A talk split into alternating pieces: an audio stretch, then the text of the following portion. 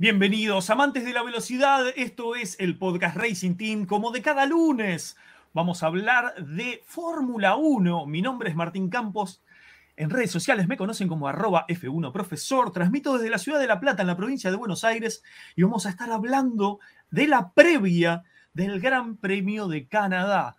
Un circuito mítico, se llevan los compuestos más blandos, un predominio de Red Bull, algunas modificaciones y actualizaciones en algunas escuderías, pero para hablar de todo eso nos va a estar acompañando el equipo de Racing Team y está dirigido ese equipo por Ricardo Ponce. ¿Cómo andás, Ricardo? ¿Qué pasa, profe? ¿Cómo están eh, todos? Sean bienvenidos. Ya, ya tenía ganas de estar con ustedes en el podcast. La semana pasada, por cuestiones de salud, no pude estar, eh, me lo perdí. Una charla interesante con el señor José Carmona. El que no puede estar con nosotros el día de hoy es el buen Andrew Lyon, que le mandamos un fuerte abrazo. Y por cierto, bueno, vamos a terminar de saludar al equipo y ahorita les comento. Profesor, bienvenidos. Muchas gracias, bienvenido Ricardo, un placer que estés nuevamente en el podcast, que estés, te sientas mejor. Y el que nos va a acompañar también desde el otro extremo del continente, desde Detroit, desde donde se corrió la India hace poco y desde donde nacieron los motores Ford, el ingeniero amigo especial Carlos González. ¿Cómo andas, ingeniero? ¿Qué tal, eh, profe? ¿Qué tal, Richard? ¿Cómo estás? Pues ya listos, un nuevo podcast, este previo a la, al Gran Premio de Canadá. Como bien mencionas, profe, un circuito mítico con esa famosa pared de los campeones, este, donde varios varios este, grandes campeones del mundo han, han, dejado por ahí su huella. Este, y pues listos, listos para otro fin de semana de carrera después de que este fin de semana estuvimos en transición, amigos. Exactamente. Y vamos a estar, Ricardo, también conectados con el chat, donde van a estar eh, mandándonos mensajes, saludos, información, actualización de datos. Claro que sí. Y aparte me estoy enterando porque estos dos caballeros ya vienen entonados, ya vienen encarrerados, que estuvieron en Cátedra Motor, que por cierto, si no ha ido a Cátedra Motor, vaya, es el canal del profesor y del buen eh, Carlos González, donde encuentra de todo un poco. Si, tiene ganas de preparar unos chilaquiles, ahí lo va a encontrar. Si tiene ganas de preparar un buen licuado, eh, lo va a encontrar en Cátedra. Hoy hablaron de las 24 horas de Le Mans, por supuesto. Tratan de, es un contenido diferente al de Racing Team, ¿sí? Eh, separamos un poco de contenido, somos canales hermanos, tal cual. Una familia. Se, trata de separar un, contenido, ellos son más de eh, nuestros amigos, tanto el profe como Carlos. Eh, nos hacemos un recuento de Fórmula 1 de por décadas, ¿sí? Se hace recuentos de, o análisis de lo que fueron las 24 horas de Le Mans, tuvieron también su guía de las 500 millas de Indianápolis, hasta películas han tocado, imagínense, hasta, películas. Entonces, vaya, vaya Cátedra Motor, es el canal hermano de Racing Team para que vaya, lo, eh, lo visite y por supuesto le dije un buen like. Y me estoy enterando, me estoy enterando, porque también ellos estuvieron hace una hora, estuvieron allá en, en su canal, se vienen ahora acá al Racing Team, me estoy enterando que es cumpleaños de Marisa Yáñez. Exacto. el domingo, el domingo, el domingo. Ah, ah, ok, el domingo. Marisa, le quería cantar, pero por efectos de copyright me van. ¡Ay, que la chivamos! Estas son las mañanitas que cantaba el rey David. A las muchachas bonitas se las cantamos así. Felicidades, Marisa pásesela, pásesela muy bien. Eh, fue el domingo, pero bueno, ya, ya sabe que usted es parte importante también de acá del equipo, de todas las personas en el chat, mi estimado profesor. Saludar, por supuesto, a Mantequilla, a Raúl Rojas y a Luis Fernando Mendoza, que ya estamos listos. Y para meternos de lleno en el tema del Gran Premio del circuito, Gilles Villeneuve, que ojo, profe, porque eh, surgieron noticias de que estaba en riesgo el Gran Premio por todos los incendios que, forestales que pasó, mecha. Digo, Carlos nos puede platicar también Nueva York está bastante complicado también. ¿Qué se platica de aquel lado, Carlos? Cuéntanos, ¿ya está cediendo o, cómo está todo? Mira, eh, ha mejorado bastante. De hecho, aquí en Detroit, eh, que estamos a bastante distancia de Nueva Escocia, que es donde se encuentran todos estos incendios forestales, lo vimos también, mucha bruma, mucho, mucho, este, mucho smog, ahora sí que teníamos de, por acá. Eh, afortunadamente vino un cambio de clima eh, hubo unas lluvias, varios vientos, entonces al parecer ya se ha estado despejando y las últimas noticias que vi es que al parecer el Gran Premio de Canadá no estaba en riesgo, pero eh, nunca creo que llegó a estar mucho en riesgo, pero sí estaban temerosos de la calidad del aire de la calidad del aire por, todo esto que vimos. Las escenas que el buen este, Raúl Rojas nos compartió a través de Twitter de, de Nueva York, que eran así de esas películas del apocalipsis, ¿no? O sea. Tipo zombie, ¿no? Color naranja, este, una, una cosa espeluznante. Ajá. Che, y a nivel, a nivel humo y los aviones, eh, ¿no hubo inconveniente en ese sentido? No, no, no, no, eh, eh, no se vieron interrumpidas las operaciones, todo, todo más o menos tranquilo. les digo, pero, pero sí estamos a una distancia bastante considerable y sí no llegamos a tener efectos de bruma por aquí en Detroit. Ok, entonces el pronóstico es bueno. El pronóstico es bueno. Sí, correcto. Oye, Carlos, profe, quiero pedirles un favor. Sí. Eh, la, gente los, la, la gente lo está pidiendo en el chat. ¿Qué les parece si le damos unos 20 minutitos, 15 minutitos? Carlos, tú lo observaste, estuviste muy atento también, profe, a un resumen cortito de las 24 de Le Mans. Dale, claro que sí. Sí, claro que sí. sí. Empiecen, dale, Carlos. Perfecto. Ay, pues. Ferrari si gana. pues un resumen muy, muy, muy, muy, este, muy, muy rápido. Eh, pues realmente una carrera histórica, la carrera del centenario. Se, celebraron 100 años de, de, las 24 horas de Le Mans. Regreso de grandes este, escuderías a la categoría reina, lo que es ahora se llama Hypercars. Eh, antes era LMP1, ahora se llama Hypercars. Este, donde tuvimos escuderías como Ferrari, eh, Penske, Porsche, regresa. Eh, Cadillac eh, de la mano de Chip Ganassi. Para todos aquellos que dicen que este, Andretti Racing y Cadillac no es una cuestión viable, este, Cadillac este, quedó, eh, regresó y está corriendo en Le Mans desde hace varios años, este, de la mano de Chip Ganassi. Quedó tercero, quedó tercero en esta carrera, correcto. Este, regresa Peugeot, regresa Glickenhaus, entonces, este, una, una categoría muy competida, eh, obviamente Toyota, campeón defensor durante cinco años, asterisco, eh, comillas, durante cinco años prácticamente Toyota corrió solo porque este, hubo, hubo eh, varios de los equipos que ponían en la categoría de Hypercars no estaban al nivel de Toyota. Y este, y bueno, pues aquí, aquí el, el resumen, el cierre, este, el equipo de, de Ferrari eh, gana, a pesar de una, de una serie de controversias que ya, ya platicamos en Cátedra Motor, pero las repetimos por acá. El, equipo, el auto que gana, de hecho, tiene un abandono, se despista, se queda atorado en la leca, lo tienen que sacar, tiene que regresar. Ferrari haciendo la grúa lo tiene que sacar, pero afortunadamente como sacándolo de la, de la leca, aquí la regla es, si sale de la leca y el carro arranca, puede, el carro puede continuar, no, no hay ningún problema entonces este, puede, puede salir. Luego en una parada estratégica, este, profe Martín eh, y profe y Ricardo, perdón, este, hace, Ferrari hace un Ferrari y llama, pide a los autos que cambien posiciones para entrar, entrar este, secuenciales al cambio de motor y cuando llegan las las llantas eran las incorrectas, entonces tienen que pasar al otro carro y tiene que salir el, ay no, fue un, desastre.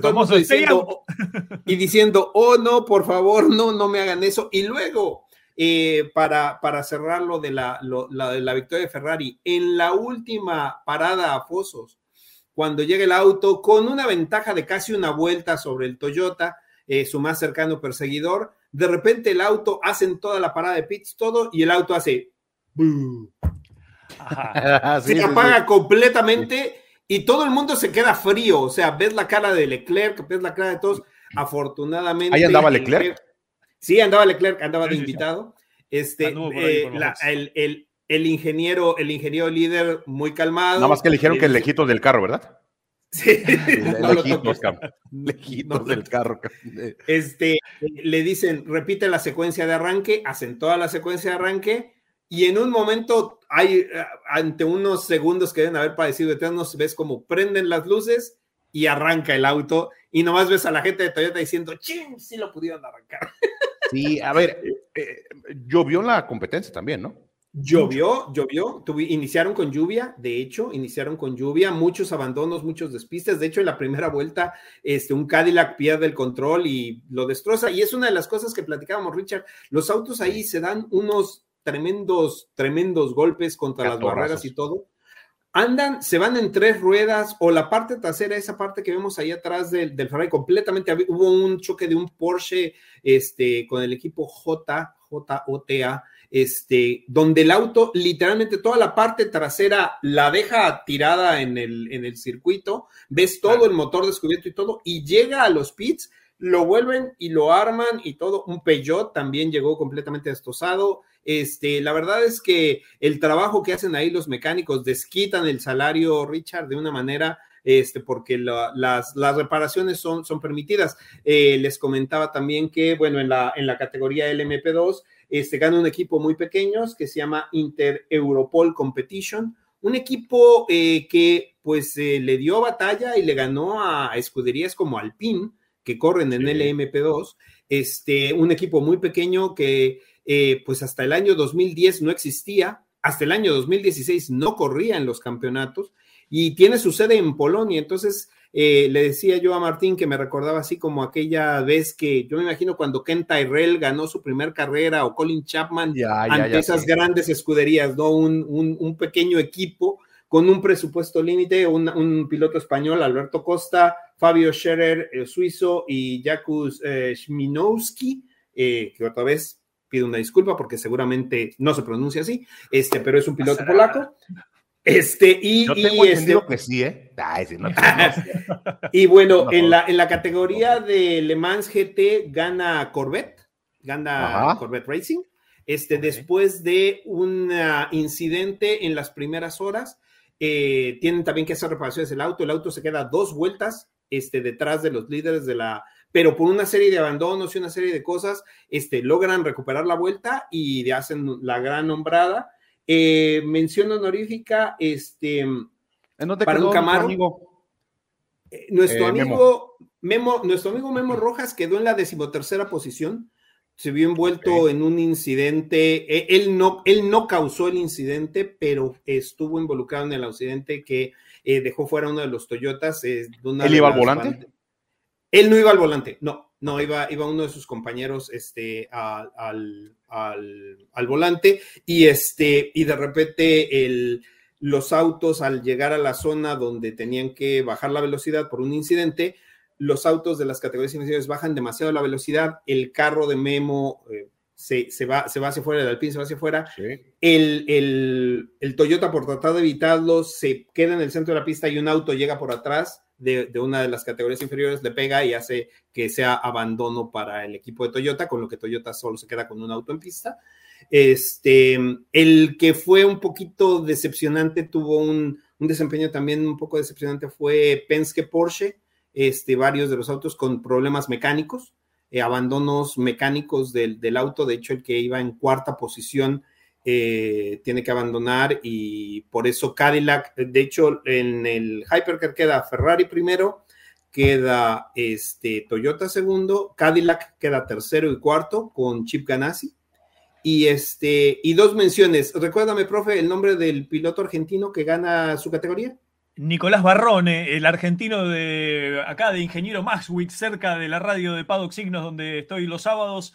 Eh, en breve, tal vez, Richard, lo podremos traer para, el canal para tratar de, charlar. Un muchacho que ha estado dos años en eh, la categoría de Renault eh, acá en la Argentina y que también surge así como Canapino, que de buenas a primeras pega el salto hacia afuera y gana, en esta temporada ganó no solamente las 24 horas de Le Mans, que es ya es para sacarse el sombrero y decir, qué buen piloto este muchacho, sino que también ganó las 24 horas de Daytona y las mil millas de Sebring. O sea, evidentemente. O sea, se le dan las de resistencia, ¿eh? Evidentemente hay muñeca, hay, hay piloto, hay templanza, hay cerebro, hay velocidad, pie de plomo. Y, se mantiene en pista y hace cosas, o sea, ganar esas tres carreras el mismo año es un montón. Sí, sí, sí. Correcto. Sí, sí, sí. No, eh, no dale, dale, Carlos. Sí, y, nada más para cerrar, mención honorífica, lo, lo, también nos lo está comentando por aquí el buen Raúl Rojas, el, el Camaro de NASCAR este, del equipo de este, con Jimmy Johnson y Jenson Button y otro piloto, Rochester. Que oye, que por cierto dijo, dijo eh, Jimmy Johnson que es una crueldad correr en noche lloviendo, ¿eh? Sí. es aterrador, así, así lo dijo Jimmy Johnson, es aterrador en, cuestión de ritmo, Carlos, perdón que te interrumpa tu, eh, eh, en cuestión de ritmo, ¿cómo andaba el, NASCAR? Eh, fíjate que en cuestión de ritmo, sí estaban, él, está en una categoría que se llama de invitados, pero llegó a estar dentro de los, este, sí estaban, sí estaban muy, muy por debajo, no recuerdo ahorita el número de vueltas que dieron, pero, este, pero quedaron en primer lugar en la categoría de, en la categoría de invitados.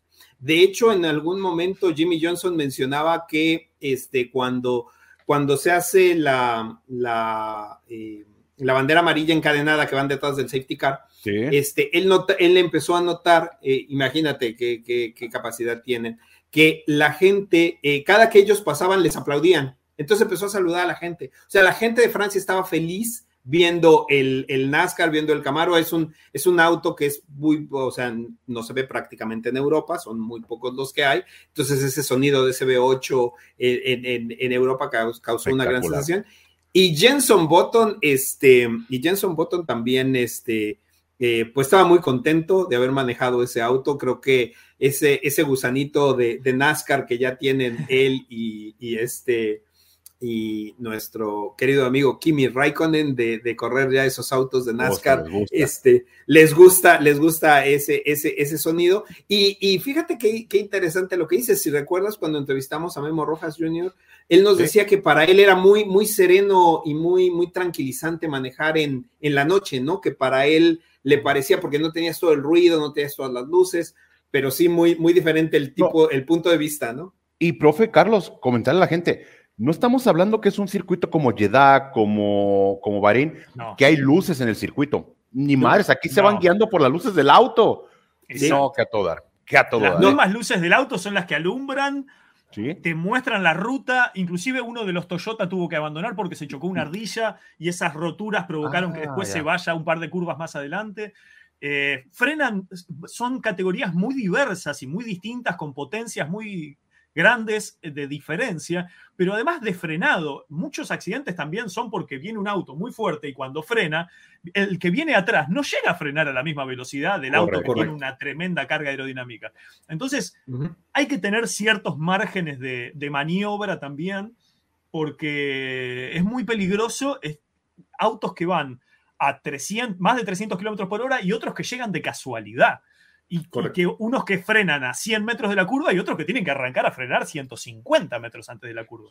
Así que es como muy, muy... Y algo muy bonito, que ahora que vos pones este auto, que la verdad que es muy bonito, es algo muy llamativo cuando arrancan desde el box con el motor eléctrico y a los 5 metros se prende el motor eh, de combustión, el V8, y hace un ruido fantástico. La verdad, me, gustó mucho esa, esa dinámica. Este, y este contra... Y... Ajá. No, dale, dale, Carlos. Sí, sí, y contrario la frenada. En la frenada, cuando, va, cuando ponen la, la, la cámara a bordo, porque también este, tenemos al SU, este, al sindicato de Umpalumpas, también están por ahí. Ah, este... ah caray. tenemos Umpalumpas también allá, tenemos a Umpacam. Ah, mira, no me he dado cuenta. Yo creo que, yo creo que, yo creo que se fueron de ahí, por eso no los tuvimos en la carrera pasada. Es correcto, sí, güey. 24 horas en Zumba, imagínate. Correcto. Entonces, este, eh, pero cuando escuchas, cuando estás dentro del habitáculo y escuchas la frenada, se nota como entra el motor eléctrico y entonces notas el motor eléctrico, suena mucho y cuando vuelve a arrancar el motor es, es bien interesante, prove. Como dices, esa, esa transición del eléctrico al motor de combustión interna y ese, ese juego es muy, muy interesante. Es muy, claro, en, la frenada es el momento de recuperación también. correcto, correcto, correcto, correcto, Tenemos un super chat, Samuel. Samuel Vázquez dice, se me, hizo, se me hizo más bonitas las decoraciones de Le Mans que la F1 y estoy decepcionado porque no transmitieron eh, mínimo la última hora. Bueno, te voy a decir, eh, los derechos de transmisión... Sí, yo creo que, me imagino que, no, me imagino que habla de la transmisión en general. Porque en YouTube tumbaron muchos canales, ¿eh? ¿Ah, sí? Tumbaron, es que- sí, me enteré, tumbaron muchos, muchos canales por transmitirlas. Entonces, pues para que nos vamos al Canelas, ya a ver, ya escuchó en cátedra el resumen. ¿Qué mejor resumen que, que lo que escuchó en cátedra? Aquí lo está escuchando rápidamente. Y, y para, para finalizar, digo, espectáculo, las, las eh, 24 horas de Le Mans. Eh, a ver, Carlos, esta es una pregunta para ti. Ok. La verdad, Sí. en tiempo efectivo, ¿cuántas horas viste la competencia? O porque me dijo Padilla, yo desde que empezó, no, güey, espérate, no tienes nada que hacer, cabrón, yo sí. Cuatro, mira, vi cuatro, ocho. Vi como, vi como 12. 12 horas. Ok. O sea, vi, vi, Ah, la vi, mitad, vi- vi cua- vi cuando empezaron, eh, o sea, Sí. vi las primeras cuatro horas, luego tengo vida y hijos, familia y cosas que hacer. Este, Sí. ¿Crees que regresé. yo- si yo me quiero poner a ver las 24 horas, me divorcio, cabrón. Me estaba- claro. No, yo Regresé. Regresé, vi otras cuatro y luego me levanté temprano a ver el final. Ok. Sí, como Correcto. 12, como 12, Pues- 13 horas. Yo tuve Correcto. más formato de entrada y salida y viendo Sí. resúmenes, siguiéndola por redes. Yo también. La verdad que 24 horas. La, tal vez el año que viene, Richard, podamos hacer el programa de las 24, de 24 horas, el, el- el- el programa de 24 horas, tal vez el día de las 24 horas, Para ir e ir platicando. metiendo, claro, ir metiendo alguna reacción, algún informativo. Puede ser, puede ser. Oye, nos dicen acá en el chat, ¿para cuándo las 24 horas de Mónaco? No, pero ¿quién las aguanta? Imagínate. ¿no? Este, este auto ya para finalizar a Fórmula 1, Sí. Carlos, guardando proporciones, yo decía, ¿dónde he visto un carro así? A ver, son los colores sí. característicos de Ferrari, ¿sí? Sí, sí, sí, sí, sí. Pero me recuerda así de bote pronto, mira, estoy observando para allá y lo veo de reojo, Sí. el Ganassi de Montoya.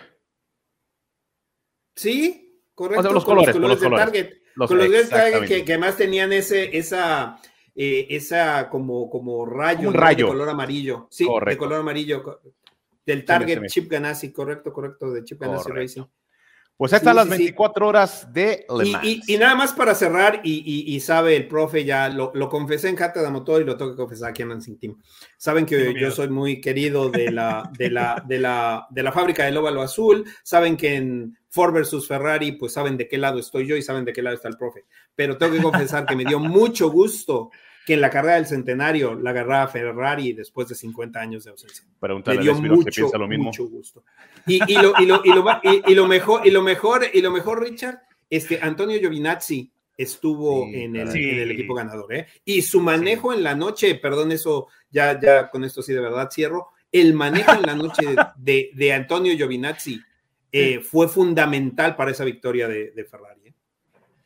Sí, Espectacular. exacto. Fue muy, muy, muy bonito verlo, Antonio, reivindicado eh, y, y después de haber sido tan maltratado. Hacíamos un recuento: Giovinazzi, Ericsson, eh, Takuma Sato, eh, Gro- Grosjean. Sí, tantos, tantos que han pasado por la Fórmula 1 y han sido maltratados que han tenido, por suerte, alguna reivindicación en otras categorías. Acá, la próxima carrera de la Fórmula 1, los datos básicos del circuito Gilles Villeneuve de Canadá, el gran premio que se va a celebrar este fin de semana con los compuestos más blandos de la gama de Ferrari, de, de la gama de Pirelli, perdón. Lle- llevo Caray, ya, Pérez, ya cámbiale el ya, ya, ya. De, que la gama de Ferrari. Eh, un circuito que tiene muy poca carga lateral, como estamos viendo. A ver dónde está. eh, carga lateral. eh, lo perdí. Lateral, abajo a la derecha, allá, eh, carga lateral 1. Fíjense, Sí. lateral mínimo, porque son todas frenadas longitudinales. Tiene varias rectas, son todas frenadas longitudinales, donde no hay, como en Silverstone, grandes curvas y contracurvas. no. Las que hay son casi chicanas, son muy lentas, por lo cual la carga lateral es muy baja. La evolución del circuito es mucha, porque este circuito es- está, es semipermanente.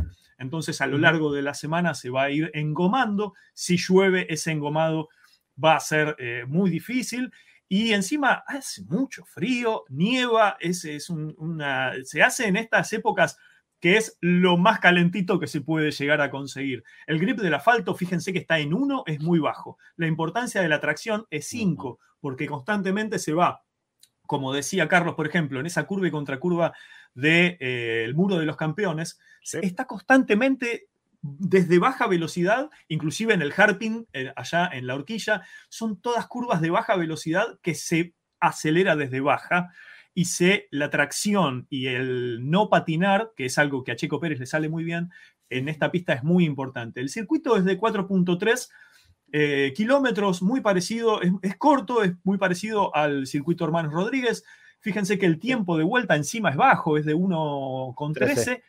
Por eso la cantidad tan enorme de vueltas, se corren 70 vueltas. Y eh, el estrés de los neumáticos es medio, no, no tiene mucho, mucho, mucho compromiso, porque insisto en esto, no hay cargas laterales.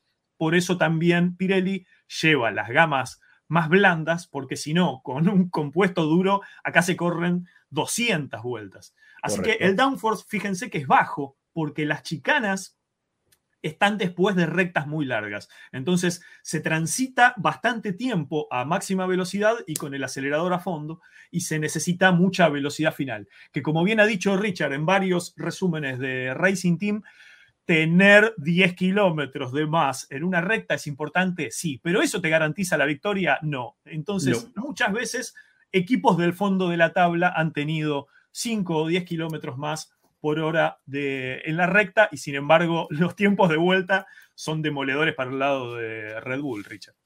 Sí, correcto. Y, lo platicamos. Y es que Red Bull tiene esta, esta seguidilla. ¿Recuerdan ustedes cuando tenía precisamente el motor Renault? No era el mejor de la parrilla. No, lo mejor de la parrilla lo compensaba de una manera espectacular. Como bien comentas, profe, el C3, C4 y C5 que lleva Pirelli va a ser una carrera, me parece que interesante en cuestión de mejoras. Ya, la, mayoría de los equipos presentaron sus actualizaciones en España, sí. en donde pudimos ver un avance, ejemplo, de Mercedes. Vimos avance, bueno, Red Bull se mantiene. Eh, Ferrari, Ferrari. por más que. Eh, no, en Fórmula 1. O sea, llevó modificaciones. Ah, ah, ok, correcto, correcto. Llevó modificaciones, pero el equipo que va a llevar eh, grandes actualizaciones para este gran premio es eh, Aston Martin, tratando de regresar a la segunda posición en el, en el campeonato de constructores. Un eh, fondo nuevo, completamente, ahora sí que nuevo, completito. También estaban visualizando la parte de los pontones, porque los pontones vienen trabajando muy bien. Es el concepto Red Bull. Así es que el auto, en términos generales, es un gran paquete que lleva Aston Martin, tratando, repito, de conseguir la segunda posición o de regresar a la segunda posición constructores, que lo perdió contra Mercedes y a fuerza de ser honesto, nada más que no me escuche el señor Stroll, y si me está escuchando, que se tape los oídos, no va a recuperar la segunda posición. No la va a recuperar. Y no por Fernando, no por Fernando, profe. Es que suma un auto nada más. Claro. Sí, Stroll es un piloto, a ver, Stroll no es mal piloto, porque ha tenido carreras buenas en categorías inferiores. Stroll rodó muy bien, obviamente no está al nivel de, Alonso, pero mientras tú observas a Hamilton y a Russell sumando en cada carrera, en Aston Martin el que lleva la, mayor, la mayoría de los puntos es Fernando. Sí. Stroll no lo hace, entonces me parece muy complicado que pueda regresar a la segunda posición del campeonato de constructores. Red Bull ya sabemos cómo viene, ¿no? Y hay otro equipo, profe, otro equipo, que si no se pone las pilas, Ajá. Alpine lo va a alcanzar. Ajá. Ferrari. no, de Ferrari. No, no, no, no, no. Alpine viene y, a ver, y Carlos, y Carlos lo, sabe muy bien. Alpine viene fuerte, Carlos. Sí, sí, Alpine viene, Alpine viene muy fuerte. Tuvo, vamos a decirlo de, esta manera, tuvo muy mala fortuna en un par de, grandes premios. De hecho, en Australia, pues terminan de, pasaron de, la gloria al, a la tragedia porque cuando venían pues haciendo puntos, eh, llevando los dos autos, chocan y se despistan los dos autos y, y no, no, logran, este, no logran tener puntos, pero a partir de eh, de esa carrera y hemos visto un progreso, digo, tanto que vimos a Esteban Ocon, tercer puesto en Mónaco, nada despreciable, y bueno, en, esta, en este último gran premio, este, como dices, los dos autos en los puntos, y al final de cuentas, Richard, este, pues es lo que todos los equipos quieren, ¿no? Que sus dos pilotos eh, contribuyan a la tabla de puntos, y si, y si tienes un piloto, digo, vamos a ser completamente honestos, a pesar de que Lance solo obtiene una mejor posición que Fernando Alonso en el Gran Premio de Italia es uno, porque Alonso no lo quiso atacar y dos, este, porque para él sí era lo mismo. Terminar sexto, séptimo, lo dijo por la radio, dice, no es lo, o sea, los puntos van a ser los mismos para el, para los pilotos, no va a ser gran diferencia. Y, y, pues lamentablemente eh, Stroll se encontró, más, Stroll se encontró con esa posición. Ojalá, ojalá el piloto canadiense empiece a, como dice Richard, a ponerse las pilas, porque si no, este, pues va a ser muy difícil justificar su estancia, aún siendo hijo del dueño. Una cosita, mencionaron el podio de Alpine en Mónaco y un muchacho, no es santo de mi devoción, eh, ha hecho unos chistes muy negativos hacia, hacia la población mexicana y argentina, pero el programa que hacía era muy bueno. Jeremy Clarkson, el de Top Gear y el del Grand Tour, Oh, Había prometido que si Alpine salía tercero en Mónaco le iba a llevar una cerveza, cumplió su promesa, apareció y le dio sus cervezas a, los amigos de Alpine. Así que recomendar el contenido y bueno, y ojalá el muchacho a veces recapacite un poco los chistes que hace. Con los comentarios, correcto. Oye, rápidamente, mientras aquí observamos la gráfica, déjenme le mando un fuerte abrazo, un, gran saludo a, a, nuestro amigo, a Luis Manuel Chacho López que esta semana fue intervenido. Ah, sí, correcto. Ah, este, Salió bien, salió todo bien, eh, le mandé un mensaje, ya está en pie de guerra de nueva cuenta el Chacho, eh, va a estar en el Gran Premio de, Canadá. Tengo entendido que hoy en el show de la Apendicitis, ¿no? Correcto, correcto, algo así, tengo entendido que, algo así, eh, mi estimado Carlos. Igual le mandamos un fuerte abrazo al Chacho, que se recupere pronto, porque pues esto, esto sigue y hay que, hay que escucharlo en las narraciones, ¿no? Sí, correcto. Y aquí nada más para aclarar una pregunta de Pablo Carmona que decía que no saben si Alonso le gustaría correr las 24 horas de Le Mans. En su año, en sus años sabáticos, cuando deja la Fórmula 1, ya corrió Le Mans, ya ganó Le Mans, eh, corrió con el equipo Toyota, con el Toyota Gazoo. Em, yo soy fanático de Fernando Alonso, eh, pero quiero decir que en esos años Toyota corrió solo. Entonces, este, corría solito, con, competía el Toyota número 7 contra el Toyota número 8, pero ya, ya las corrió. De hecho, no solo eso, corrió también aquí en, en los Estados Unidos, corrió Daytona con el equipo Cadillac y también ganó. Entonces, este, ya Fernando Alonso corrió. De hecho, por eso le falta ganar las 500 millas de Indianápolis para tener la TP Corona. Es, es elegible para la, la TP Corona. correcto, correcto. Y, hablando del, Gran Premio de, Canadá, jóvenes, Carlos, eh, profe, ¿qué recuerdos tenemos del Gran Premio de Canadá? Mira, la primera que me acuerdo es la del 2011 con Jenson Button ganando una carrera de 4 horas 27 minutos. Me quedó grabado acá. Eh, pasó por todas las posiciones, fue sancionado, quedó último, empezó una remontada, se largó como cuatro veces esa carrera y a partir de ahí es cuando salió la regla que se dijo, bueno, una carrera de Fórmula 1 debe durar dos horas. Y se terminó, porque cuatro horas 27 de transmisión. Sí. ¿Recuerdas esto? Sí, claro, ¿cómo olvidarlo? Uf. ¿Cómo, cómo olvidarlo? que, todavía. pero creo que Sebastián no tuvo razón ese día. ¿eh? No. Es que si nos ponemos a analizar la maniobra, fue saliendo de la 1, 2, 3, entre la 3 y la 4, fue donde se sale de pista y, e, e, ingresa de una manera, le llaman ingreso eh, imprudente, no, le manejan... Ah, sí, pero sí. Pero de una manera, de manera peligrosa, de manera peligrosa ingresa y creo como cuando se sale del box de manera peligrosa también y fue sancionado. Y por la calentura del momento, profe Carlos, pues le llevó a, hacer este acto. Me parece que ya fue un acto más de, berrinche. Sí, sí. Un acto más de, berrinche para el buen CEP. Para la tribuna. para la tribuna, correcto. Para la tribuna que le costó una multa, si no me equivoco, a, Sebastián, cuando las épocas donde Ferrari parecía que era competitivo. Sí. Y ahora está bastante, bastante lastimado.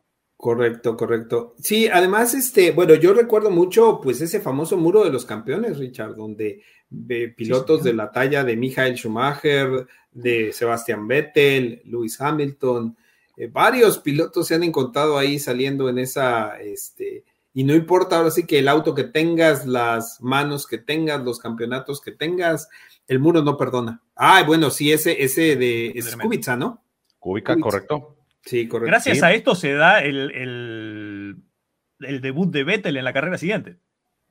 Sí, correcto, corriendo en eh, Sauber, MMW Sauber.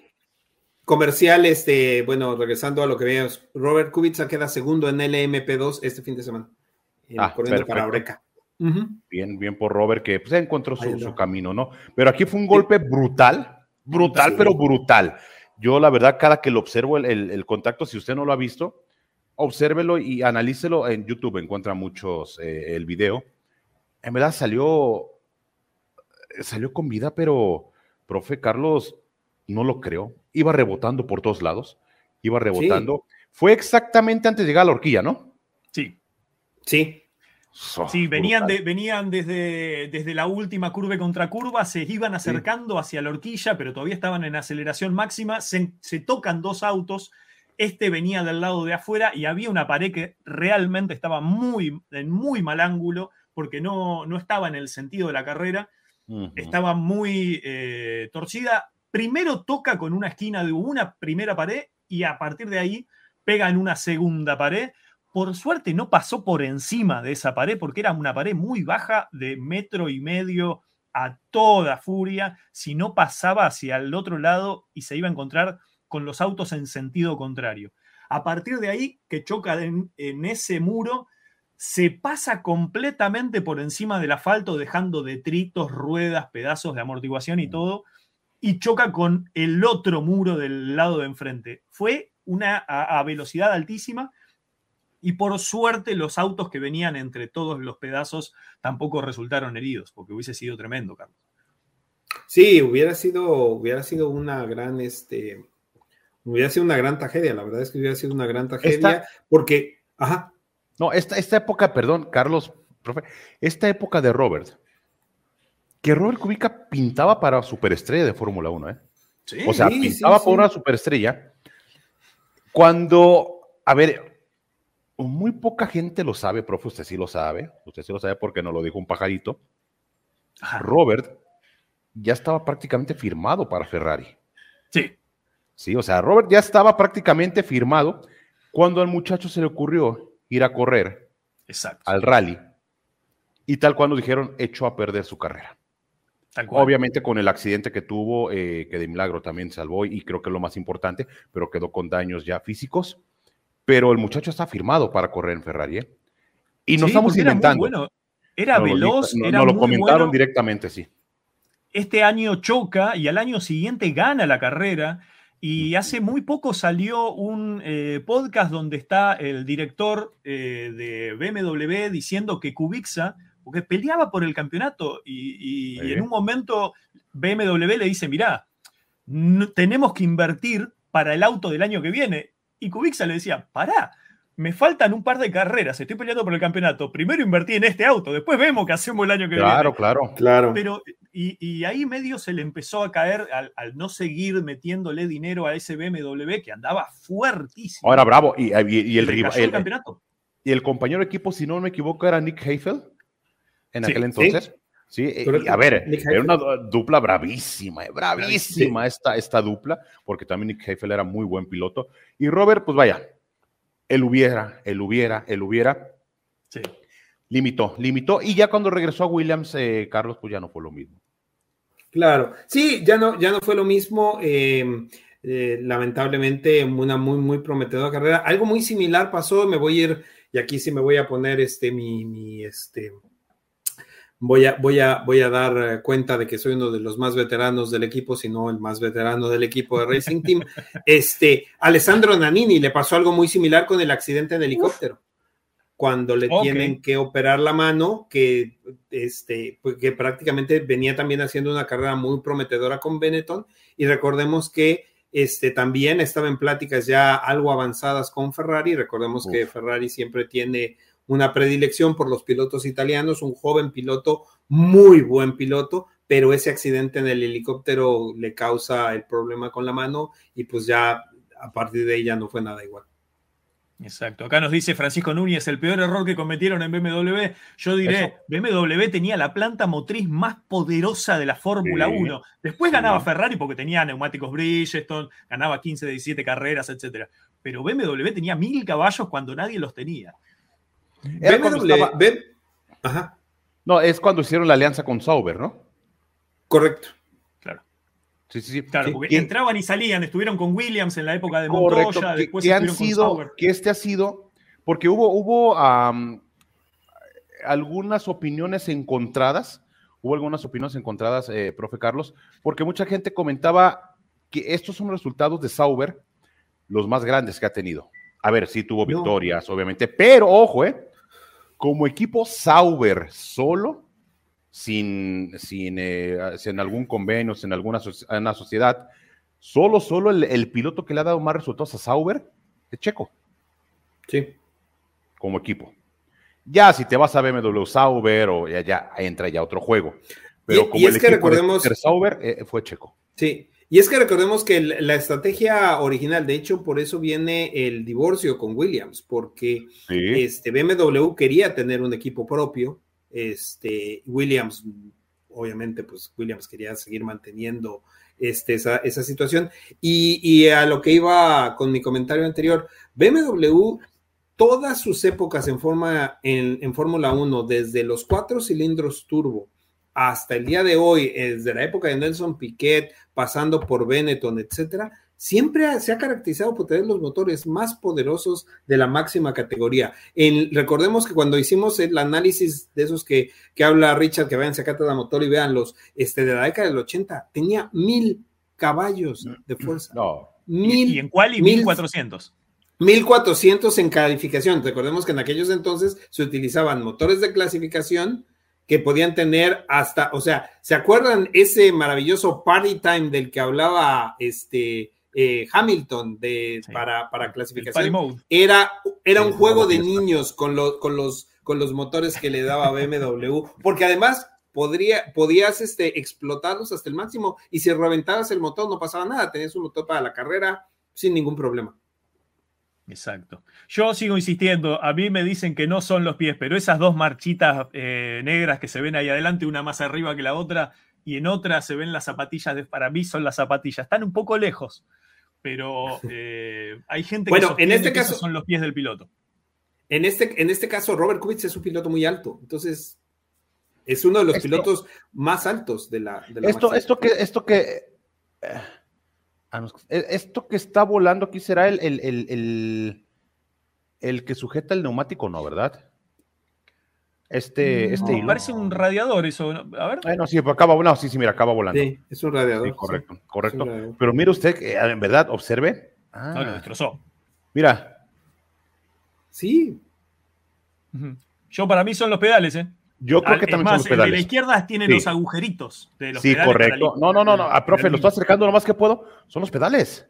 Sí, Estos son los pedales. sí. Y lo que va más adelante es el depósito del líquido de freno. Ese Correcto. blanco. Sí, Ujú. este mero. Sí, exacto. Impresionante el golpe. Y ojo, eh, en época donde el halo halo. todavía no existía. exacto. sin halo. No, no, no, Sin fue. halo, el Hans no. ya creo que ya estaba. Sí, el Hans ya Sí, ya, ya, ya, ya, el Hans ya. Ya, ya, correcto. Eh, obviamente eh, eh, la antivuelco que siempre ha estado, pues. Pero el, el, el halo no estaba, pero sí fue un impacto brutal. Ah, mi- mira las acanaladas. Claro. Sí, ¿qué tal? ¿Estas eran Michelin? Eh, ellos sí. corrían con Michelin, sí. Ah, perfecto. La- las de esta escudería sí. Nos, nos hacían recién una pregunta, Carlos, no sé si te tiro un piedrazo Sí. al aire, pero nos preguntaban por las. Michelin cómo funcionaron en Le Mans. Se agradece si nos hacen algún comentario. Eh, las Michelin Bien, func- funcionaron funciona- muy bien. Sí. Eh, los neumáticos Michelin eh, funcionaron bien. De hecho, eh, tenían, eh, se estaba comentando eh, y lo mencionamos ahí en, en Cátedra Motor que Michelin pensaba que los neumáticos iban a durar más de lo, de lo establecido. Eh, tuvieron algunas circunstancias porque eh, el circuito es tan largo que había eh, algunas eh, ocasiones donde estaba lloviendo en una parte Claro. al, al terminar Muslan, que es donde van a máxima velocidad, y la parte de fosos estaba completamente seca. Entonces, no puedes usar los neumáticos de lluvia porque te los acabas. Este, literalmente, cuando entras en secos empiezan a caer a pedazos. Entonces, este fue una situación muy, muy interesante, y de ahí viene el comentario de Jimmy Johnson, que es escalofriante este, manejar de noche y lloviendo. Eh, y bueno, y aquí recordemos, lo puse, lo puse en mi Twitter, este, cuando, cuando este, eh, también haciéndole una mención al negro José Carmona, cuando dice, ah, es que en Le Mans cuando llueve sacan al safety car y pone una foto de Pedro Rodríguez diciendo, ¿en serio? Sí, Pedro, eso hacemos en el 2023. Recordando, para que vean, eh, cuando hicimos el especial de Pedro Rodríguez, su compañero, su compañero de, profesión y piloto de Fórmula 1, Chris Amon, en, en Brands Hatch en 1970, en una de las mejores carreras. Si pueden, véanlo, hay un especial, dura 10, 12 minutos, hacen todo un especial de, de Brands Hatch. La mejor carrera de Pedro Rodríguez en, el, en el campeonato de resistencia. Chris Amon agarra, se acerca y dice, alguien le podría decir a Pedro que está lloviendo. alguien le podría avisar. Hay una, hay una toma, este, Richard. Haciendo alusión a lo rápido que iba, que parecía que no llovía. Que parecía que iba en seco. Los demás levantaban y Pedro seguía a fondo. Claro, claro. Hay una, hay una toma haciendo el drifting, donde se ve el Porsche 917 entrando, este, saliendo de la curva haciendo el drifting. Como lo es una poesía en movimiento. Si pueden ver, busquen Brands Hatch 1970. Son 10 minutos de su vida que no se van a arrepentir. Si vieron más de una hora de Le Mans, vean esos 10 minutos de Brands Hatch. Richard, otra cosa que me acuerdo de Canadá es a Albert Fábrega eh, siendo ah. filmado en el box. y de buenas a primeras llega su auto, mira para, para afuera y, estaba ahí el auto que, que, había tenido un inconveniente en la recta y no avisó que iba a parar. No, no, no avisó. Si no mal me equivoco, eh, fue el Super Aguri. En aquel entonces, exactamente, fue el auto del, del Super Aguri, donde, ¿te acuerdas, profe, cuando, cuando estuvimos platicando con el buen Albert? Precisamente eso nos, eso nos comentaba, ¿no? Nos, nos decía, a ver, ya saben que yo soy bien indiscreto, ¿no? Y no me lo iba a guardar. Y le dije, Albert, pues aquello que pasó en España, en, perdón, en Canadá, cuéntanos. Joder, tío, ni, ni cuenta me di. el plano de Albert. Sí, a ver, mira, Así. Ay, tenía la foto, me muero. No, no, no, no, no, Así estaba el buen Albert, que le mandamos un fuerte abrazo, porque esa foto salió eh, a nivel mundial, pues fue una sí, sí, sí, sí, sí. Rápidamente está en, está en el muro, está en, está en, el, en el pit, pues. Y, y entra el Super Aguri, no recuerdo el piloto, no, no, no recuerdo. Pero entra, llega al auto, y acá mis compadres están viendo la tele. viendo la tele. Y de repente se escucha el claxon mic, mic, y ya se paran. se paran y van a trabajar todos. Oye, qué, qué buena anécdota esta de, Albert. Y dice Albert, y nos dijo fuera del aire, caray, dice, en ese momento me tomaron a mí, pudiendo tomar a cualquier otro, cabrón, me tomaron a mí. Sí, sí, fue una, una anécdota bastante eh, interesante. Obsérvalo, obsérvalo, también está en Curiosidades, búscalo en YouTube. Eh, lo puede observar si llega al Super Aguri y, y, pues no, no, lo atienden tarde. Fue un auténtico desbarajuste, ¿no? Lo que se hizo ahí. Claro, porque él nos contaba que había tenido un problema con, lamentablemente, con un animalito en la recta. Entonces rompe el alerón llegando a, al. Y la entrada de boxes está a 20 metros de la, de la chicana de, de los campeones. Así que bueno, rompió el alerón y casi que ni avisó. Entró y escuchó lo que dijo el amigo Albert fue nosotros escuchamos el ruido de un motor y vimos que nuestro piloto estaba en la puerta. Así que bueno. ¿Qué es otro, qué es otro tema este profe, precisamente de Carlos, del, de las famosas, eh, de los animalitos, ¿no? De las marmotas, que, que sufren mucho en este circuito. Sí. ¿Cuánto no hemos visto? De hecho, el último fue, si no me equivoco, fue la Tifi, el que, el que tuvo un contacto ahí con un animalito y, y pues vaya, cara, eso es lo que, lo que sí da mucho, mucho pesar, pues. Y efectivamente ahí se vio afectado el piloto del Super Aguri. Sí, y, hay otra más con animales que por suerte termina bien, que es la de Vettel y Hamilton en el año que estaban compitiendo muy. Eh, y llega a la curva 1 Vettel y lo esperan dos gaviotas paradas así en, un. Ah, sí, Y como los autos no hacen más ruido, las gaviotas se quedaron ahí viendo cómo pasaba un auto rojo a 100 kilómetros por hora. Y, en una entrevista están Hamilton y Vettel, y Vettel dice, se quedaron, no, no, en ningún momento se, asustaron ni pasó nada. Es, eh, pero, bastante llamativo por la falta de ruido. me tocó ver, Carlos no me dejará mentir, eh, si no me equivoco, en la CART, en Erhard Lake, en el circuito del de, eh, de Road América. Eh, fue Cristiano Damata corriendo para Haas, para Newman Haas, que no es el equipo de, de, de Jim Haas, ¿eh? no, no, no, es de Carl Haas. Sí, Carl porque había mucha, exactamente, y de, y de Paul Newman, el actor, chocó con un venado. Sí, Chocó con un venado, chocó con un venado. sí, Iba atravesando el venado, lo pegó, y tengo entendido que Damata estuvo varias carreras fuera, algo así medio me Sí. acuerdo. Algo lo, como le pasó también, si no me equivoco, a Felipe Massa, ¿no? Pero, Massa. pero Massa fue un, pero Massa fue un pedazo de un resorte sí, sí. del, del auto, pero sí. Ok, sí, sí, cierto, fue lo de, Sí, no, sí, lo sí. del, lo de, lo del venado sí fue de, de este de, Cristiano. A Montoya Cristiano. una vuelta se le cruza un venado y él hacía el chiste de oh dear. oh dear. Eh, eh, claro, Sí. eh, es querido o venado en, en inglés. Bueno, hemos es- visto hasta es que lagartos. eso- Es que eso, sí, correcto. Es que, bueno, eso aquí es un problema. Oxila. Y, y les digo, y les digo que yo, yo, yo, aquí en Michigan, aquí en Michigan es un problema. Es un problema grave porque los venados aquí en los Estados Unidos, sobre todo en esta parte del medio oeste, ya no tienen depredadores naturales. Entonces, lo que sucede es que, este, pues empiezan a bajar y se empiezan a bajar y empiezan a bajar y le pierden el miedo a los humanos. De hecho, yo, por ejemplo, aquí en la casa de ustedes, este, Gracias. muy, este, en mi, en mi patio trasero, de repente vamos y vemos una, vemos a un par de venados caminando, de lo más tranquilo, este, sin ningún problema, ¿no? Carlos, no se van tan lejos. Aquí en donde yo vivo, aquí donde usted está en su casa, Gracias. aquí a unas 10 calles de donde vivo, que es una ruta que normalmente yo transito, mi esposa, mi suegra. A las 3 de la tarde de hace como dos semanas aproximadamente, caminando por la banqueta, así como aventando rostro, galaneando, aventando así galanura, un cocodrilo. Ajá. Sí, Imagínate cómo andamos acá en Guadalajara, que cocodrilos tenemos. Pero bueno, No, acá.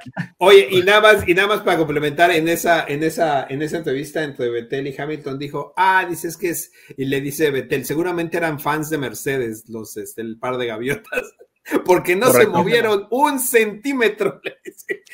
Es verdad.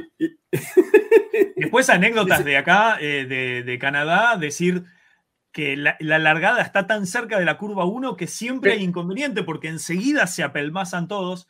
Se han tocado Hamilton y Rosberg, se han sacado chispas Alonso con Hamilton en las épocas de, de McLaren.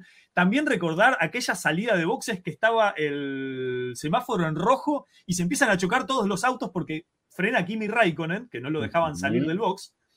Y de atrás viene Hamilton y se llevó uno o dos autos. sí, Eh, correcto. Miren, no sé, no sé si lo distingan. Sí, mira. Ah, qué bárbaro. Eso no, es sé, el. no eso sé es- si estoy, no sé si estoy viendo el venado o la calidad del teléfono. También. también. se ve muy bien. ¿eh? no, sí se, se- se alcanza a distinguir. ¿Recuerdas que también en la 1 se pegó Massa con Checo? Fuertísimo. Sí, Fue a dar al hospital Massa, Fuertísimo. ¿recuerdas? sí. Fue a dar al hospital Felipe Con ese Massa. accidente quisieron hacer una apelación hace poco. Y Por eh, no me acuerdo qué accidente. por lo de Carlos Sainz en ¿Por lo de España. Carlos Sainz en España. Sí, por lo Ah. tardía. Sí, no, Ah, en por- Australia, sí. en Australia, en Australia. Por lo Por de la- Carlos Sainz en. Australia. Por la- para apelar y decir que no, o sea, hay que resolver. Correcto. De hecho, Como- esa, como esa debieron esperar carrera, a que, debieron esperar, decía Carlos Sainz, debieron esperar a que yo pueda declarar antes de que me sancione. de hecho, esa carrera, si no mal me, me- me equivoco, pudo, pudo haber sido la primera victoria de Checo en Fórmula 1. ¿Por qué? Ujú. Porque venía en un ritmo endemoniado con eso Force India. Recuerdo que venía en segunda posición. En primera posición llegaba, eh, venía Rosberg, pero Rosberg empezó a acusar de problemas con su auto. Empezó a bajar el ritmo, a bajar el ritmo y Checo venía endemoniado. Pero también venía endemoniado Massa. Y Checo, para males, empieza a adolecer problemas en los frenos de su auto. Empieza a bajar el ritmo Checo, se le viene Felipe Massa. Le, a veces son de esas acciones a analizar, ¿no? Lo pasa Massa, Checo se la trata de regresar y ¡buah! los dos se van contra el muro. Muy fuerte contacto, muy, muy fuerte el contacto. Y creo que desde ahí, ah, ¿cómo lo puedo explicar? Creo que desde esos momentos la relación Checo-Massa no es la mejor. Correcto. No es la mejor. Y recuerda tú porque también una vez Checo le dijo, ¿no? A Felipe en la junta de pilotos, cuando estaba todavía Charlie Whiting, que le dijo, eh, obviamente cuando corrían juntos para Williams, Felipe y, Lance, empezó a defender a Lance, Felipe. Y Checo no vas escuchando. Checo estaba así. Hasta que Charlie Whiting le dice, ¿pero de quién estás hablando? Y Felipe le dice, dale la punta con la miradilla, le dice, de Checo. Y Checo voltea como mexicano y acá de Guanatos, voltea y le dice, palabras más, palabras menos. ¿Qué, güey, eres su papá, güey? ¿O qué? Casi no dijo, güey, no le dijo, güey. Pero casi, casi dice, ¿qué, güey, eres su papá o qué? Fíjate nada más. o sea, esas, esas historias de las juntas de los pilotos, ¿qué no nos perderemos de las juntas de pilotos? No, bueno. que ser televisadas esas juntas, porque no solamente aprenderíamos muchísimo de reglamento, sino del espíritu de la regla, de cómo se negocian las modificaciones, porque el reglamento es fijo, pero después están las notas del comisario de pista ¿sí? o del comisario del circuito, donde los jueves se dice, el largo de la línea de safety car va a ser tal, el largo de la zona de RS va a ser tal, se va a poner en tal lugar los límites de pista, y todo eso se negocia, se pelea, se, los pilotos se ponen en contra, a favor. Recuerdo una, eh, una deportiva, para mencionar, en pista, donde Alonso y otro piloto se peleaban por no cruzar la línea de, de DRS porque la zona de detección estaba más cerca de donde choca eh, Kubica, allá en, la, en, la, curva y contracurva, pero la zona de utilización del DRS estaba después de la horquilla. Entonces nadie quería cruzar, como lo que pasó en el 2021 con, con Max Verstappen.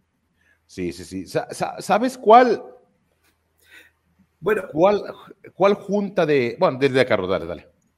Sí, no, es que yo, yo, a mí me viene a la mente la junta de pilotos que está, obviamente, los que vieron la película de escena, o sea, la película de escena con Jean-Marie Balestre, que es muy cuando, mm. cuando, cuando Jean-Marie Balestre agarra y le dice, mi decisión es la mejor decisión, porque yo tomo la decisión. Y ves a un Senna completamente frustrado cuando le dices que tienen que poner la chicane y está haciendo y tienen con el cono. Con el cono, correcto, dice. Entonces, dice, my decision is the best decision because it's my decision. Nunca se va a olvidar eso de el, amigo del Espiro, Jean-Marie Valeste, que sí, e, esas, esas juntas eran, eran, eran impresionantes. ¿Sabes, cuál junta de pilotos me hubiese encantado observar? ¿Recuerda la que tuvieron los pilotos cuando sucedió lo de los misiles en Arabia? Ah, sí, correcto. A las 2 de la mañana. ¿Qué habrá pasado ahí? Y, yo me imagino a los pilotos, yo me imagino a los pilotos, no, no corremos. Yo me imagino los altos mandos, van a correr. Ajá. Sí. no, y, recordemos, la, declaración desafortunada de Helmut Marko, una de tantas, ¿no? Cuando, ah, cuando, cuando, dijo, ¿y Checo de qué se preocupa si en México? Y dice, en México no, nos atacan con misiles, babosos. no hay misiles.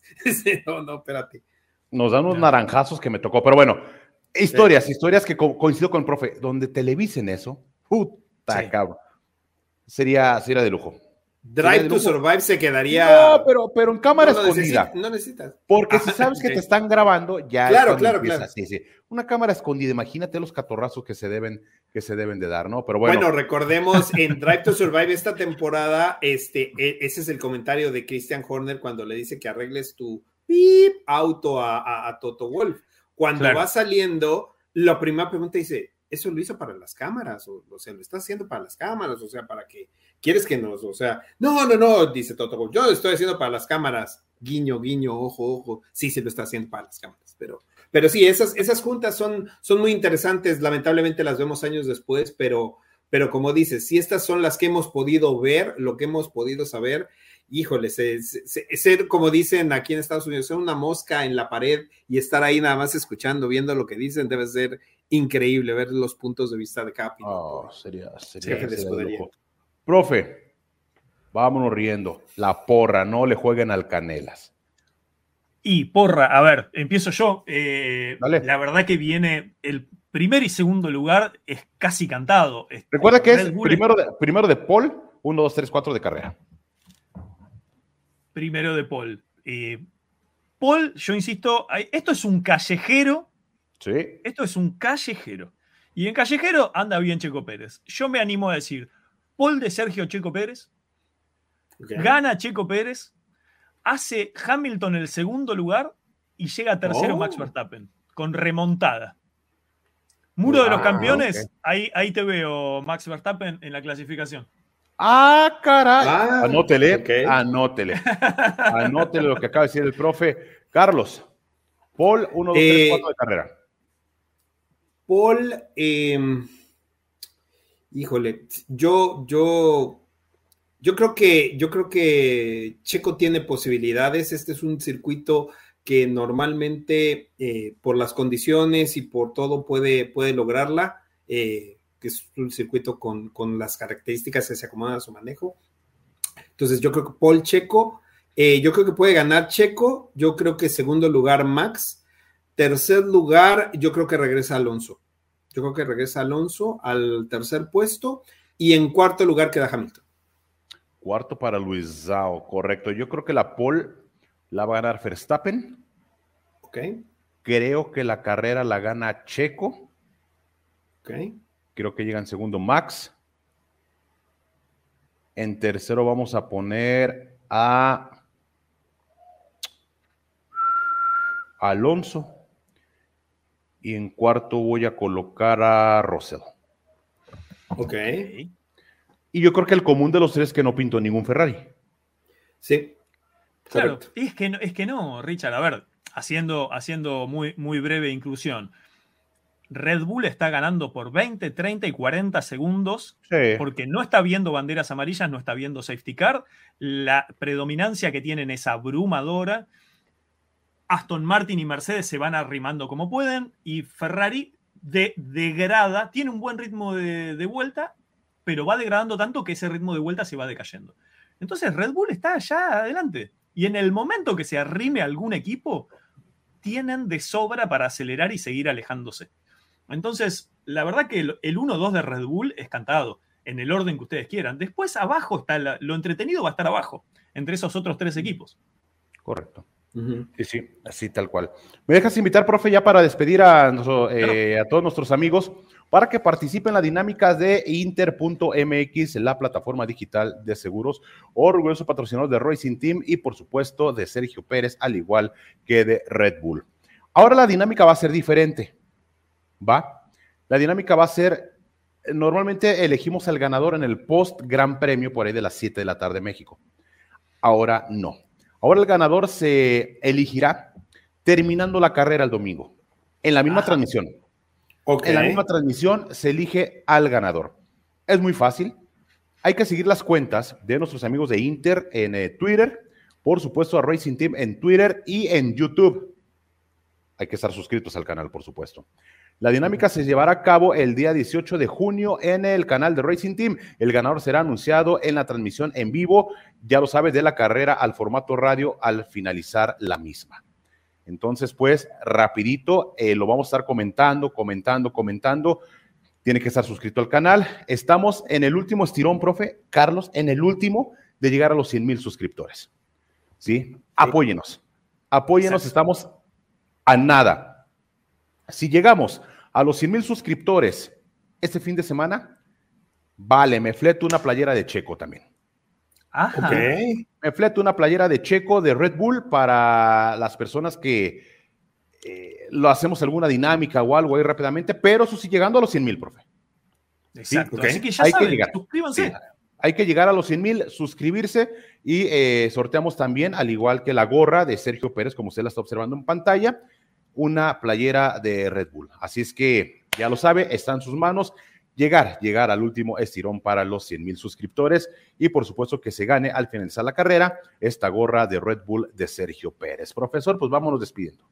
Exacto, suscríbanse a este canal porque es principalmente de excelente calidad. Segundo, porque tiene contenidos de todo tipo. Tercero, porque es gratis. Ustedes pagan el codificado el abono, el eh, Super Plus y, terminan viendo cosas que también las escuchan acá. Acá hay muchísimo trabajo, así que no se olviden de suscribirse, de dar campanita y de dar su like.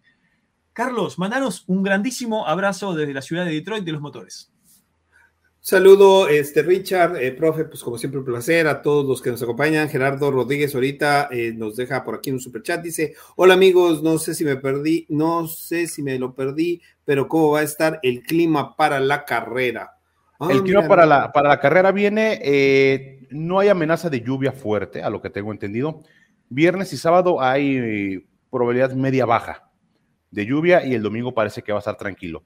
Es una zona que cambia mucho el clima, ¿eh? Es una zona que cambia, que cambia mucho. Igual lo mantendremos informados, pero ya el jueves, amigo, el jueves en la previa de la carrera que realizamos el video grabado, ahí ya te damos horarios, eh, clima, que por cierto el horario está muy, muy amigable, bendito sea el Señor. Está muy y bueno, amigable.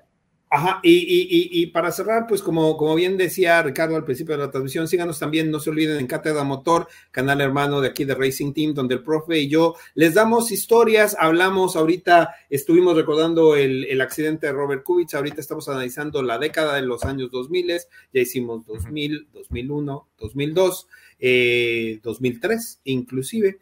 Entonces, este, eh, síganos ahí para que tengan la historia, para que tengan el contexto y, van entendiendo, van viendo, y entonces cuando ya se sumen aquí a Racing Team y hablemos de todas estas cosas, ustedes también pueden participar, ah, sí, me acuerdo, o lo vi, o, lo recordé. Mucha de la gente ya ahorita se acuerda de la temporada de los 2000, por ejemplo, por aquí nuestro amigo Francisco el Tiburón nos decía que él empezó a ver la Fórmula 1 en el año 2002, fue la primera temporada que él que él vio completa. Entonces, este, pues síganos y como, como dice Ricardo, ya estamos muy cerquita de ese, de ese, este, pues ese, ese, esa meta que tenemos de los 100 mil suscriptores es mucho el, trabajo, el contenido que pone Ricardo todos los días con las, con las noticias, con, este, con el compra o venta eh, y la transmisión. Entonces, síganos, ayúdenos a seguir creciendo para, para que logremos llegar a esa meta. Un abrazo, amigos. Muchas gracias. Carlos. Eh, ahí pusiste, Ricardo, los horarios. Sí, sí, aquí están los horarios, profe. Como puede usted observar, pues son horarios muy, muy amigables, cabrón, no hay que desmañarse, mucho menos. Acá rápidamente estamos observando los entrenamientos libres 1. Eh, bueno, usted observe, ahí está por cortesar buen Andri Lyon. Observe los, los horarios eh, rápidamente. En horario de México la, es a las once y media de la mañana. La práctica 1 a las 3 de la tarde es la práctica 2. Eh, la, eh, la, práctica 3 a las 10 y media de la mañana, la, la, clasificación es a las 2 de la tarde, así es que, pues vaya, está muy, muy tranquilo y por supuesto la carrera a las 12 del mediodía. Nosotros comenzamos, profe, lo que es la práctica libre 1 y la 1 media hora antes, la práctica libre 2 comenzamos una hora antes, la práctica 3 media hora antes, la clasificación una hora antes. Y la carrera seguramente la vamos a iniciar una hora antes también para que usted se sume a la transmisión. Exacto, y en esa hora usted se va empapando de lo que va pasando porque vamos a ir tirando datos, información, el clima, porque lo que podemos inferir del clima hoy falta una semana todavía. En ese momento es cuando vamos a ver la situación cambiante, como bien decía Richard, porque esto es una isla y está ahí, eh, hay una serie de lagos que dificultan eh, un clima parejo y tranquilo. Así que, Richard, excelente. Mandanos un grandísimo abrazo desde por allá. Muchas gracias, profesor. Al igual al buen eh, Carlos González. Nos vemos, nos vemos en los videos del día, por supuesto, el día de mañana en compra o venta, que eh, ya estaremos visualizando quién va a estar el día de mañana y, por supuesto, el fin de semana en la transmisión de la carrera. Profe, muchas gracias. Muchísimas gracias. Sigan conectados a Racing Team, sigan todos los contenidos, el gaming, el eh, verdadero falso, el, el compra-venta y sigan conectados a Cátedra Motor. El miércoles vamos a estar entrevistando a Federico Albano de Fórmula Passion It, un muchacho eh, que sabe muchísimo de telemetría, dato, información, así no se deja engañar por eh, la gente que constantemente ve conspiraciones, ni por la gente que es fanática y defiende escuderías, pilotos y nacionalidades desproporcionadamente. Aprendan de Fórmula 1, síganos, quiérannos, dennos like, apóyannos y suscríbanse a Cátedra Motor y a Racing Team. Les mando un gran saludo. Mi nombre es Martín Campos. En redes sociales me encuentran como arroba F1 Profesor. Transmito de la ciudad de La Plata y mis amigos están desde Venezuela, México y Detroit en este programa internacional que hemos dado en denominar Racing Team. Les mandamos un grandísimo abrazo. Nos vemos. Bye.